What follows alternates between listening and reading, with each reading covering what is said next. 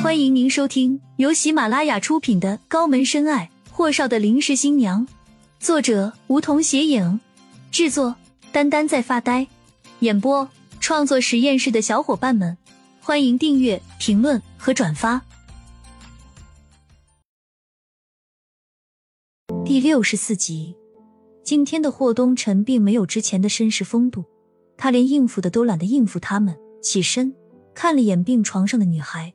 淡淡道：“我们去外面谈。”霍东辰并不想参与他们顾家的任何私事。这些年来，顾家和霍家的关系只维持在面子上，实际上呢，两家心里都清楚。那种看似貌合神离的关系，只因那年丢失的孩子。可后来呢？真正促使两家关系彻底翻脸，从孩子的问题升级到政商两界的明争暗斗上。还是因为霍东辰的妹妹事件，可那件事至今都是云里雾里的，没有个明确的了解。而霍家的老太太也是那件事后抑郁而死，老爷子死不瞑目，也是因为才八岁的孙女夭折，而他叱咤风云一辈子，却没有保护好自己捧在掌心里的孙女。霍东辰并没有说榕树湾的大火事件跟顾安阳和顾楠楠有关。而是简要说了些顾青青现在的症状和她醒来后有可能出现的问题。此时，金玲已经快晕厥了，哪里还有什么心思去想到顾安阳和顾楠楠了？只是颤颤巍巍道：“可，可那房子，青青她并不知情啊，她怎么会突然跑去那里？”金玲雨落，似乎想起了什么似的。瞪大了眼睛看向一脸阴沉的顾少河，大滴的眼泪往下滴。老顾，会不会是？可她到底是个非常理性的女人，猜测的可能性只是一瞬便被自己吞回了腹中，只是那么呆呆的看着顾少河，不再说话。霍东辰瞥了眼精灵，说：“如果你们有什么线索，就提供给警方，否则的话，此案很难定夺。”毕竟是青青自己坐车过去的，现在他又重度昏迷，那几个虾兵蟹将也是无一幸存，此案目前比较受限。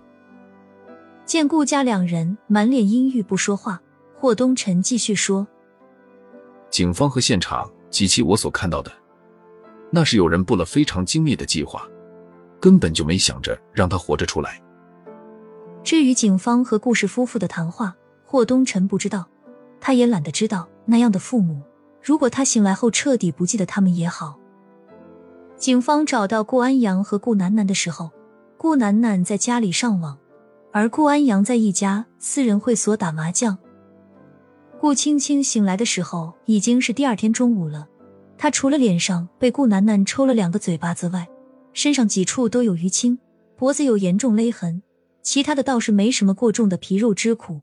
毕竟那几个虾兵蟹将还没来得及下手，重点是顾青青所受惊吓过度。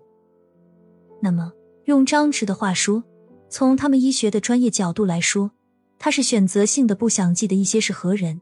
浅层意义上来说，就是他完全不相信亲人之间可以如此残忍，而表现出来的症状就是在没出榕树湾事件前那样，他的大脑有些断片。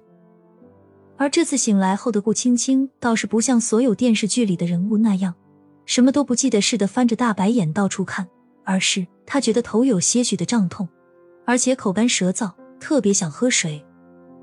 顾青青的余光扫见一片白色，还有那浓郁的消毒水味道，使她微微蹙了下眉心，缓缓侧脸，便看见床边坐着一个身穿粉色大褂的女孩。想喝水。闻声。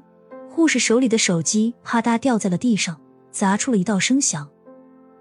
护士瞪大了眼睛，须臾才一声惊呼：“美女，你你醒了！”护士也是见过很多类似病人的，没个几天怕是醒不来的。可这女孩子真是个奇迹呢。护士说着，便狠狠揉了揉眼睛，弯腰捡起手机，看着顾青青：“您您等下。”我这就给您叫医生过来。顾青青这才疼的坐了起来，到处瞅了瞅。我怎么会在这里？顾青青的声音特别的沙哑，滴流着一双疑惑的水眸看着面前的女孩子，又重复了句：“好渴。”护士麻溜的给顾青青端来水杯，扶着她坐好。您慢点喝。雨若给她的背后点了两个枕头，说：“没事的，您突然晕倒了，是你男朋友送你来的。哎呀，你可是醒了，你都不知道你男朋友那个急啊，那脾气发的，我们院长和主任都没办法。您造吗？”顾青青指着自己还在红肿的脸：“我男朋友。”